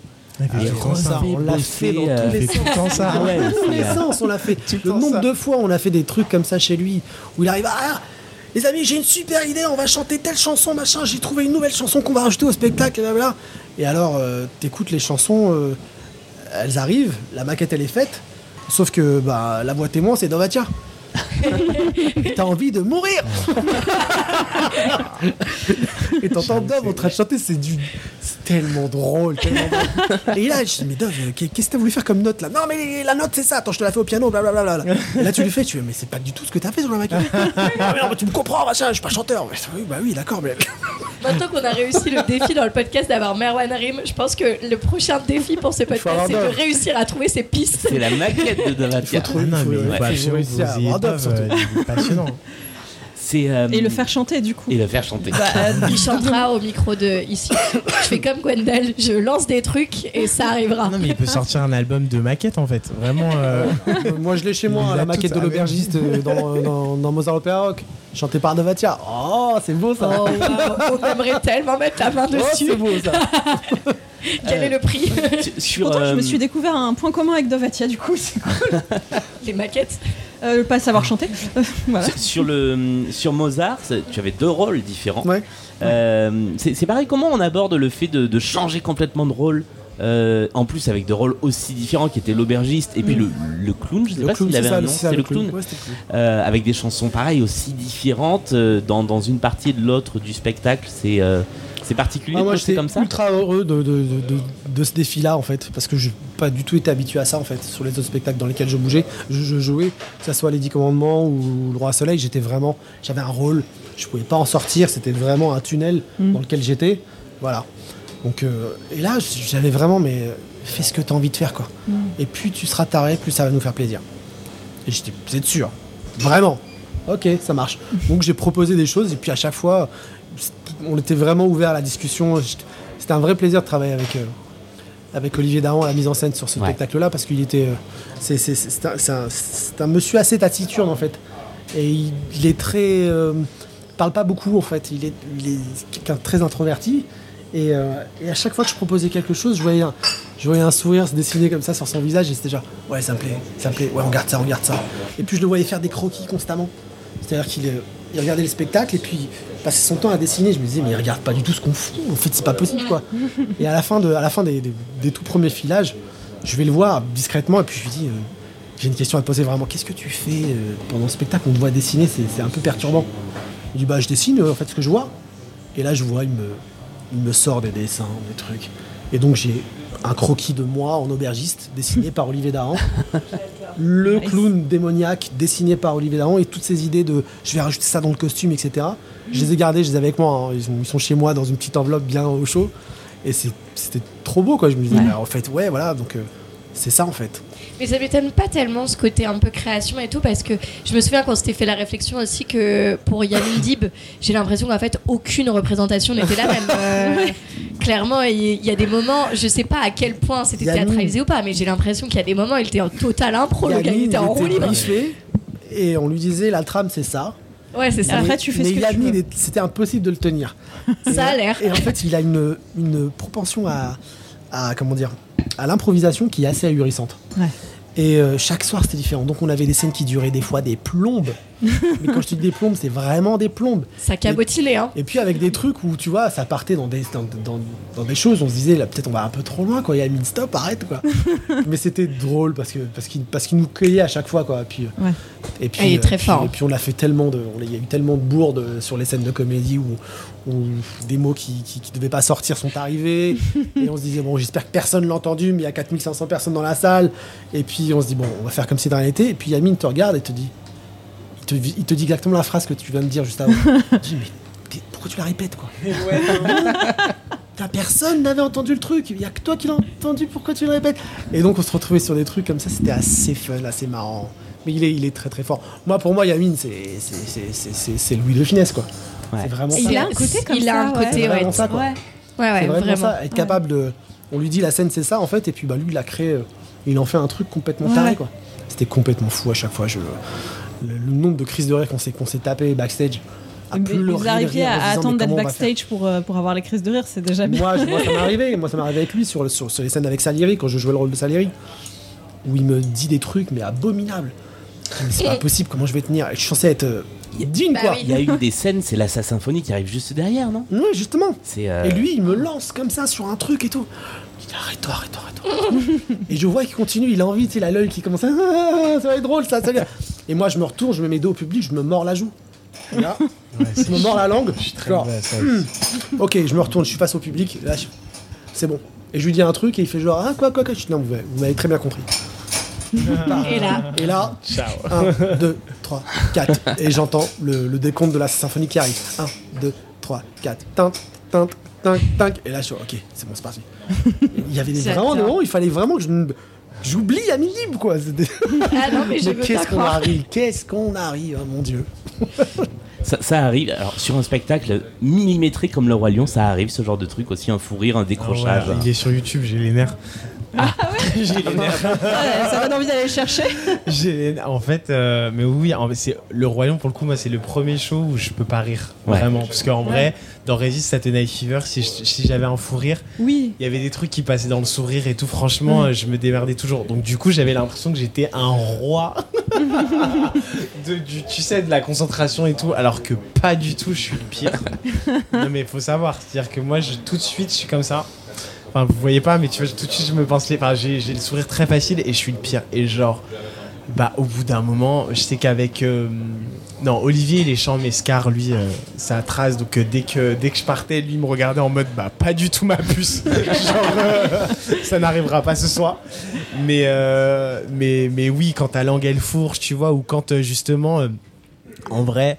Il y a tellement de choses qui se passent sur scène que les gens ne voient pas. Tu vois, quand on voit les danseurs qui sont soit euh, euh, soit ils sont au bout de leur vie tu vois ou soit il y en a un qui vient de se, qui manque de se péter la gueule tu vois un autre qui fait n'importe quoi ou carrément les danseurs qui te font des grimaces tu vois pendant que pendant que t'es là et moi je sais qu'en fait il y avait une scène où j'avais beaucoup de enfin l'amour brille sous les étoiles je trouvais que c'était l'un des costumes les plus ridicules de, du spectacle tu vois c'est trop mignon mais quand même si tu en fait l'ensemble est beau Ouais. mais quand tu les prends tous un par un, les mecs là dans leurs trucs d'arbres, de plantes et tout, parfois il y avait des têtes, tu vois. Et parfois je re... en fait, parfois j'étais bah tu vois, euh, toi t'es dans l'histoire et tout, tu penses pas et il y avait des fois où j'étais extra je revenais dans la réalité où je fais mais moi vivant, jamais je pense ça, tu vois. genre. et donc je les voyais comme ça, tu vois, et donc y a et parfois c'était avec euh, mais avec Nala, tu vois, Cilia, mais c'était elle était extraordinaire, on avait une connexion qui était folle. Et donc, euh, et, et parfois ça se voyait, tu vois, qu'on était dans le mal, qu'on y allait quand même, ou que, euh, tu vois, genre, euh, parfois sur les portées que je faisais juste avant, on, parfois on aurait dit que je, je bois pas d'alcool, on aurait dit que j'étais bourré, je tournais pas droit et tout, parfois je la reposais un peu bizarre, tu vois. Et donc à la fin, on finissait sur Il suffira à ce cœur si loin de tout être près de toi, de toi. Donc voilà, c'était une, une armo comme ça. Et il y avait rien, tu vois. C'est arrivé allez, trois fois, je pense, Mm. max. Deux fois avec elle, une fois avec la nouvelle Nala Océane, euh, où vraiment, genre, euh, on rigole. Donc, euh, soit moi, c'est ça qui est sur YouTube, je crois, où il y a une version où, genre, je ne. Je, D'être prêt. Là, tu vois un vibrato que j'ai jamais eu. Tu vois, prêt. Deux. Et il y a que elle qui, qui chante, du coup. Mais sauf qu'elle a l'armo, donc il n'y a pas de fondamental. Donc c'est. c'est- enfin bref. Et, euh, et une fois, on n'a pas chanté du tout, euh, tu vois. Et euh, tu sais quoi, même là, alors, si Dom, euh, le, donc le directeur musical, tu vois, pour, pour le. Pour le. Pour le. Pour la forme. Il nous convoque, tu vois. Mais il sait que qu'est-ce que tu veux faire? Enfin, tu vois, c'est t'es à 8 fois par semaine, parfois t'es fatigué. C'est comme ça. Et que justement, moins t'en fais un big deal, moins ça va se reproduire. Parce que si on attend ce moment après Mm. et qu'on a peur, ça va réarriver, tu vois. Ouais, donc autant se dire non, c'est pas grave, ce sera mieux le show demain. d'après, il est toujours un peu délicat. Ah ouais. Quand, tu, quand le lendemain tu rejoues le show et tu, et que tu penses à cette scène-là, tu dis oh, eh, qu'est-ce que je vais faire putain Pitié Ah mon dieu que ça retombe pas. Après, bon, quand les gens voient. le- en fait, le pire, c'est quand il y a des fous rires et que les gens comprennent pas pourquoi tu rigoles. Du coup, c'est- ça va pas, tu vois, et ça casse le spectacle, ça Ouais. casse l'histoire, c'est horrible. Mais quand tu réagis à quelque chose qui se passe sur scène, parce qu'il y a un problème technique ou parce que machin, et que tout le monde l'a vu, là, d'un coup, bah, les gens sont avec toi parce oui, que eux-mêmes euh, même euh, rigolent aussi, tu vois. Mais Euh, Moi, je fais de l'humour et on nous dit toujours, genre, l'éléphant dans la pièce, il faut le tout de suite, quoi. Parce Mm. que sinon, tout le monde est là en mode, on est d'accord qu'il y a un gros problème. Si personne ne le dit, enfin, en fait, faut. oui. Oui, bah, en fait, il y a un problème de son. euh, venez, on en parle, tu vois. euh, Mm. Et en général, ça. pff, Ça détend un peu tout le monde Ah plutôt oui, que de les, les faire gens genre le adorent les problèmes techniques en vrai. euh, Oui, jusqu'à un certain point, les gens aiment bien. Voilà. Ouais. Euh, juste avant de revenir sur le spectacle, j'avais la question qui est embêtante. Euh, on a parlé que de tubes, on a parlé que de spectacles qui marchent. Ah, Et puis parfois ça marche pas. Euh, je sais pas, j'ai jamais fait des spectacles qui marchent pas. Qu'est-ce qui se passe quand par exemple Spartacus ne marche pas? Comment on vit une expérience c'est une- comme Ah celle-là putain, pardon, j'ai fait une vanne et j'avais totale. oublié. C'est la dépression totale. Excuse-moi. ouais. Bah, euh, moi, je sortais des 10 commandements. Ouais. Et, euh, qui avait raisonnablement marché, on va dire. raisonnablement marché. et, puis, euh, et puis à ce moment-là, on est en, on est en pleine création du spectacle de, de- de Spartacus le gladiateur, euh, de, de Maxime Le Forestier et d'Elie Chouraki. Et, euh, et on sent que ça va être très compliqué. Et c'est- ça a été le spectacle le plus dur que j'ai fait de ma vie. Ah Vraiment. ouais parce que physiquement éprouvant. Bah, c'était, Euh, éprouvant enfin, ouais. physiquement et, dramatique, et psychologiquement. Ouais. On ouvre le spectacle sur, euh, sur, euh, sur la mort d'un enfant, ensuite euh, ce sont des viols dans une prison, ensuite ce sont des combats de gladiateurs, des gens, des gens qu'on décapite, enfin c'est c'est intense quoi. On l'a pas encore chroniqué ce Voilà. spectacle. Ouais, euh, c'est vrai. Alors, C'est intense. C'est envie, c'est ouais. intense, c'est très difficile. On avait Ouais. carrément, euh, tu sais, on, a, on joue au Palais des Sports, Ouais. donc c'est 3500 personnes. On a eu des soirs où on jouait devant 400 personnes. Ouf. Voilà, et qu'on centrait tous au milieu de- du, du carré or. Et donc on avait l'impression d'être plus nombreux sur scène que, que voilà. Et dans ces 400 personnes qui venaient nous voir, euh, t'en avais qui tenaient un quart d'heure Ah ouais. parce que trop violent. Parce que parce que c'était ça, la euh, violence du spectacle. Parce qu'ils viennent en famille le- avec leurs enfants, leurs machins. Sur la promesse des DICOM en plus, Voilà. tu sais, et sur, puis, sur euh, divertissement. et puis meurtre d'enfants, euh, décapitation, viol, euh, c'est intense. Ouais. Donc au bout d'un quart d'heure, les gens ont envie de vomir et sortent. Voilà. Et euh, donc c'était ça. Donc c'était vraiment. euh, Et moi, à ce même moment, à ce moment-là, je suis en train de passer les auditions du Roi Soleil. Ah ouais. Voilà. Ouais, donc t'avais déjà envie d'aller. Donc déjà, Ouais. c'est le nouveau spectacle de Dovatia et d'Albert Cohen qui arrivera en 2005 au Palais des Sports. Là, je te parle de... On est en septembre 2000... euh, Non, on est en octobre 2000 2004. Hmm. Voilà. Et là, euh, moi, je suis sur ce spectacle-là et on sent que ça va, que ça va partir en vrille, quoi. Ouais. C'est vraiment compliqué. Donc, euh, on, est, euh, on a des, des lots et des lots de- d'invitations à donner tous les soirs. On pouvait facilement tous pouvoir inviter euh, 40 personnes si on voulait tous les soirs. Mm. Tu vois, chaque artiste sur scène, quoi. Donc, déjà, c'est que c'est pas bon. Ça sent pas bon. Et le- tout, tout à l'heure, vous parliez du fait qu'on on, on sent pas toujours quand euh, le public va exploser, va être en joie. Quand, quand vous répétiez, vous, vous sentiez qu'il y avait un truc. euh, Des- les répétitions étaient difficiles parce que déjà, on se rendait compte que le spectacle était vraiment dur. C'est ça, Et ouais, que ça allait être éprouvant, éprouvant physiquement et psychologiquement parce que quand tu sors d'un spectacle que tu fais qui dure deux heures où je te dis euh, c'est viol, décapitation, meurtre, euh, combat de gladiateurs, euh, sang, euh, bah, tu vois, tu sors pas de là, euh, youpi c'est cool, Ouais. tu vois. Mm. Tu, Ouais. te faut un moment avant de, C'est clair. de, de- de- de- tu vois, de digérer un peu le truc. Et on sentait très bien que c'était avec le public c'était compliqué, les gens avaient du mal à, se dire euh, merde quoi, c'est- ça, c'est vraiment super violent. Et puis euh, moi à ce moment-là, je passe les auditions du commandement et tout le monde me dit tu vas droit dans le mur, c'est mort. Les comédies musicales en France, dans ce genre-là, comme ça, spectacle au Palais des Sports, c'est fini. Regarde là, l'exemple de, de- de Spartacus, c'est foutu, c'est dead. Oui, parce que juste avant, il y avait eu Ouais. Cindy qui s'était. Oui, il y avait eu ça aussi, c'est vrai, euh, voilà. ouais, pareil. Et donc, euh, moi, je... bizarrement, je me dis, on me propose enfin un premier rôle dans ma vie, c'est le Roi Soleil, moi je vais y croire. Et à ce moment-là, on est en plein en train de jouer au Palais des Sports, le show de Spartacus, Mm. et nous, de l'autre côté, avec le Roi Soleil, on commence à sortir le premier single qui est Être à la hauteur. Et Être à la hauteur cartonne. Qui cartonne tout de suite, ouais. Alors que les singles qui étaient sortis juste avant de Gladiator ne marchaient pas du tout.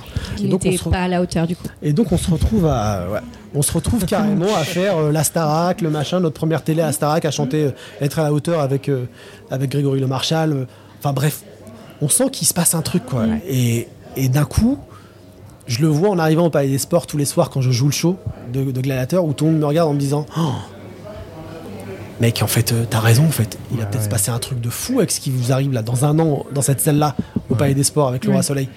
Et moi, j'étais là, je croisais les doigts, évidemment. Je me dis, bah, je sais pas, on verra ce qui se passe. Et puis l'album de- du, du Roi Soleil sort, c'est un carton.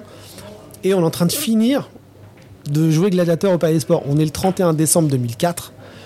Et là, c'est la réunion euh, d'avant au spectacle. Bon les gars, merci, c'était cool, machin. Donc le spectacle se termine aujourd'hui.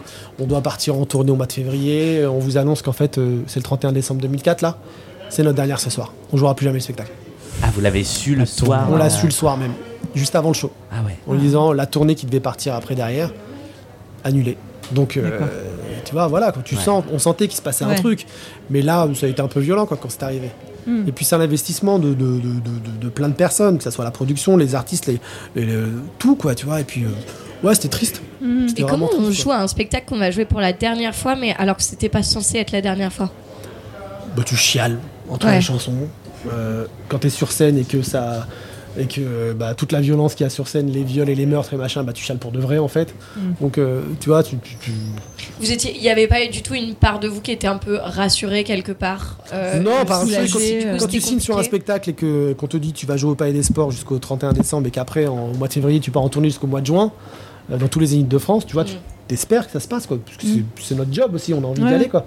Et puis t'apprends euh, bah, le soir de la dernière du 31 décembre que eh ben, Oui, l'année va commencer très mal, tu vois, ton 1er janvier 2020, 2005 il va être euh, moyennement cool quoi. Donc tu te dis bah Ouais, mais t- toi, t'avais déjà le Roi Soleil oui, moi, euh, le derrière, Roi Soleil, quoi, au mais moins. moi, Mais j'étais- c'est vrai mais que. moi j'étais ouais. dans, dans un truc où pour l'instant la promesse elle était folle. Mm. On, on sentait qu'il y avait un vrai engouement, qu'il allait se passer quelque chose. Mais on n'imaginait pas tout Oui, ça. Moi j'étais loin d'imaginer tout ça. Mm. Voilà. Et puis, Après les, succès, euh, les succès te forment, mais ce sont c'est aussi beaucoup les échecs Ouais. qui te forment, peut-être Mm. plus encore. Non, puis même c'est intéressant euh, ce que, ce que, tu dis, c'est aussi euh, de voir comment euh, euh, dès la construction du spectacle, vous sentiez qu'il y avait un truc qui allait, il y, avait, euh, il y avait un truc qui était problématique quand même dans le, dans le Après, ça dépend, tu vois. Parce Voilà. que c'est vrai que même quand tu fais des trucs vraiment très stylés, Ouais. stylés pardon, il y a un moment donné, et c'est ça qui fait peur en fait en tant qu'artiste, et c'est là où quand justement on trouve notre public, c'est c'est pour ça qu'on est en joie. C'est pas que parce que ça marche, c'est parce que Mm. vraiment il y a une phase en répétition quand tu fais une création où tu perds pied Ouais. et où tu sais plus si vraiment ce que tu fais c'est bien ou pas. Ouais. T'es dérouté, même quand tu fais un truc vraiment bien, tu vois il y a vraiment une- une- il y a un moment où tu es en mode waouh et moi souvent à ce moment-là je fais venir des gens ma meilleure pote tu vois que je l'ai la cache au palais des sports comme ça genre meuf euh, on joue dans 15 jours faut que tu viennes rassure-moi parce que je sais plus en fait tu Ouais. vois donc euh, c'est toujours un peu bizarre mais comme tu dis je pense que c'est aussi le fait d'être euh, il y, a- il y a trop de gens qui sont concernés trop Ouais. de les techniciens vous imaginez qu'ils ont pas du tout le euh, c'est pas du tout la même réalité tu vois Ouais. donc Ah eux, bah eux, on leur euh, annonce que le truc s'arrête, c'est terrible quoi. c'est ouais. terrible, tu vois. hein. Donc, euh, Ouais. et ça, en tant qu'artiste, tu sais que t'es Ouais. un peu capitaine du navire et quand Mm. ton navire euh, il va pas à destination, euh, Les gens nous voient, nous, notre visage, quoi. Ils voient Ouais. pas les visages techniciens. c'est mais tout le monde derrière. Tu, tu te dis que t'as une responsabilité. Tu dis ça veut dire que j'ai merdé quelque part, quoi. Ouais. Fort. Pour qu'on puisse. Pour carrément ça soit annulé, quoi. Mais merci d'avoir partagé ce- ce- cette petite partie. Oui, voilà. de- Et je note, alors parce que j'ai découvert ça, que tu es donc la seule personne à avoir doublé deux Powo, Exactement. puisque Ahmed Mouissi euh, dans, euh, Dans dans les les Dix Dix Commandements Commandements. et Alain Chenevière dans, euh, dans Spartacus, Spartacus. Et que j'ai remplacé euh, le jour même. Au pied levé comme ça. euh, Bah, euh, en fait, euh, on m'appelle le matin en me disant Merwan, on a un truc à te dire. Juste, on veut juste te prévenir à, à l'avance. Si tu dis non à la question qu'on va te poser, on est obligé d'annuler le spectacle de ce soir et les prochains spectacles. Voilà, c'était juste ça. On voulait juste te dire ça. Maintenant, on va te poser la question. Déjà, ça démarre mal. Je dis, mec, Ça ça démarre démarre mal. super Qu'est-ce que- mal. c'est quoi- C'est quoi l'idée Alors, Alain, Alain, Alain Chenevière est malade. Il est en il est cloué au lit, voilà. Il a des, il a, voilà, un problème de santé. Je rentre pas plus dans le détail. Et euh, c'est mort. Il va pas pouvoir jouer au moins pendant toute une semaine. Euh, sauf que déjà, on était déjà dans le dur avec les, spectateurs qui ne venaient pas. Et, me ils me disent, voilà, si tu nous dis non, en fait, on est obligé d'annuler les deux, trois spectacles qui arrivent, quoi. Euh, je dis, ok, c'est quoi le truc? On a besoin que tu remplaces Alain Schoenberg ce soir, demain et après-demain. Mais vous avez pas du tout la même voix. Enfin, c'est une voix euh, très grave. je dis, euh, c'est- je dis, mais c'est-à-dire comment? Moi, je passe à doublure, euh, Alain c'est ce que j'allais dire, il avait pas de doublure? Il n'y avait pas de doublure en fait. Il pensait que euh, il y avait un- y avait quelqu'un, un mec qui s'appelle euh, qui s'appelait euh, Marco Beaco, je sais pas si vous le connaissez. Il a été à un moment donné euh, euh, répétiteur sur la Starac. Un grand monsieur chauve avec des petites lunettes comme ça qui les faisait répéter. Oui, oui, tout à fait. Voilà, Ouais. qui était toujours looké avec des, des looks assez dingos. Voilà, malheureusement, il nous a, il nous a quittés il y a quelques années. Et en fait, c'était notre répétiteur. Et euh, il était censé devenir sa doublure, mais c'est pas, c'est pas arrivé en fait. Et donc Alain Schoenberg tombe malade et on me demande de le faire. Que moi, je ne connais pas son rôle. Je l'ai Bah, vu, je ça, le vois que- tous les soirs jouer son rôle. Mais je, je suis concentré sur autre chose, moi. Oui. Et puis mon, double, mon job, c'était de doubler euh, Christophe Hérault. Voilà, dans un des rôles, dans le rôle de David. Je dis, mais moi je connais pas ce rôle-là. Il me dit, ouais, mais on a personne, et si tu me dis non, c'est foutu quoi. Donc j'arrive au Palais des Sports à 10h du mat, et je répète toute la journée pour jouer le rôle de, euh, de Crassus, en fait, voilà, l'empereur romain. C'était infernal. J'ai fait ça pendant trois jours, ça a été infernal. Et j'étais euh, psychologiquement ultra, ultra, ultra down, Ouais. on va Ouais. dire. Voilà. Avec en plus tout ce qui se passait dans le public et, et la pression qu'on nous mettait tous en me disant, euh, voilà, C'est pour ça qu'un an plus tard, les mais il faut cuissards, que tu joues parce ça, que- ça allait quoi. Donc c'était un petit peu dur, quoi. C'était un petit peu difficile. Ouais. Ouais, Voilà. puis c'est dur d'aller au charbon quand on sait que la Ouais. salle est pas pleine Ouais. et tout ça, j'imagine. Ouais. C'était difficile, c'était vraiment Ouais. difficile. Mais euh, ça a été formateur, franchement. Ouais. J'ai appris beaucoup de choses. On revient au tube. On revient au tube. Les comédies musicales, Ah ouais. la tournée. Euh, on en a parlé au tout début. Il y a une date spéciale, date anniversaire. Ouais. C'est le 15 mars prochain au Dôme de Paris, au Palais des Sports. Ça se remplit déjà bien, donc prenez vos Ouais, places. quasiment plein, hein, quasiment complet, je crois. Donc euh, Ouais. si vous êtes intéressé, dépêchez-vous. Et puis bah, c'est une date spéciale parce qu'il y a du monde en plus. Ah ouais, là, il y a. Qu'est-ce qui va se monde. passer sur bah, scène écoute, on a appelé euh, des gens qu'on admire, des gens qu'on qu'on a, qui sont nos potes aussi. Euh, donc on a quand même bon Hélène Segara qui donc euh, continue de d'être façon, euh, ouais. de faire partie de l'équipe et continue de nous faire l'amitié d'être là. Julie Zinati qui rejoint euh, du coup euh, sa grande sœur on va dire et, euh, et Fabienne Thibault, Victoria Sio du Roi Soleil, euh, Anaïs Delva, euh, David Mott, David Ban, Ban, euh, Jonathan, Jonathan Oui, Serrada. c'est vraiment un C'est le All-Star All Game. Un All-Star Ah ouais, Game, plus évidemment les gens qui font partie, euh, que vous connaissez euh, de, de la tournée euh, qu'on fait partout. Ouais. Donc Priscilla, euh, Alexis, Jenny, Cécilia, Damien, Merwan et moi, Michele. Donc euh, non, c'est une date euh, très spéciale parce qu'il n'y en aura pas deux comme ça. Mmh. Donc des Ouais. nouvelles chansons du coup. Des nouvelles chansons, évidemment. Donc 3h50 de show, quoi. euh, donc bah, une, une grande soirée, Ouais. une très grande soirée. On est en train de la timer. Là, Voilà. on vient à peine de s'y mettre, mais euh, Un opéra mais- en quatre actes. Ouais. Non, ça va être super. Euh, Des musiciens, des danseurs cette fois. Euh, Ah, et- c'est le moment Merwan de, qui va euh, danser, voilà, donc, de la c'est ça chorégraphie. Avec ça le rôle de Spartacus. C'est vraiment tout en même temps. C'est le rôle de Crassus. la deuxième tournée que vous Pardon. commencez. Donc là, effectivement, vous terminez la, la première tournée. Je, je donnerai les dates tout à l'heure. Euh, la deuxième, il va y avoir des, des évolutions, une nouvelle setlist, des choses qui vont un peu bouger. Vous avez commencé à travailler dessus? Non, on n'a pas commencé à travailler encore, puisqu'on a quand même quelques mois euh, entre les deux pour le faire. Mais, euh, mais forcément que ça va être euh, nouveau. Puis comme c'est une tournée qui arrive en fait avant une, euh, une tournée de Zénith qu'on devrait faire à l'automne prochain, on a envie que ce soit une, euh, un entre-deux. C'est-à-dire Mhm. que euh, bien sûr qu'il va y avoir, enfin une nouvelle setlist euh, avec, sans perdre de vue, euh, évidemment que les gens vont continuer de chanter, les artistes vont continuer de chanter les titres qui nous ont fait connaître, tu vois, mais, mais on va se permettre d'autres kiffs, d'autres formations. Euh, peut-être d'autres artistes euh, vont nous rejoindre, je ne sais pas, tu as d'autres guests à l'occasion. Et puis, euh, mais surtout, genre, dans la scéno, faudra- on va faire évoluer, euh, puisque ce sera des plus grands théâtres en fait. Donc, Ouais. euh, donc euh, c'est pas des zéniths, mais ce sera des plus grands théâtres. Vous avez envie de le faire grandir ce spectacle? Parce que moi ça me fait penser à Star 80 qui a commencé dans Mm. des petites salles sur bande son avec pas beaucoup de monde et puis au fur et à mesure que ça marchait il y avait du monde qui arrivait et puis ils ont fait le Stade de France un deuxième c'est il y a- qu'on en prend de- soin, hein. Ouais. Euh, ouais, c'est un spectacle qu'on adore jouer. Donc, Ouais. clairement, euh, s'il peut aller euh, le plus loin possible, on sera ravis.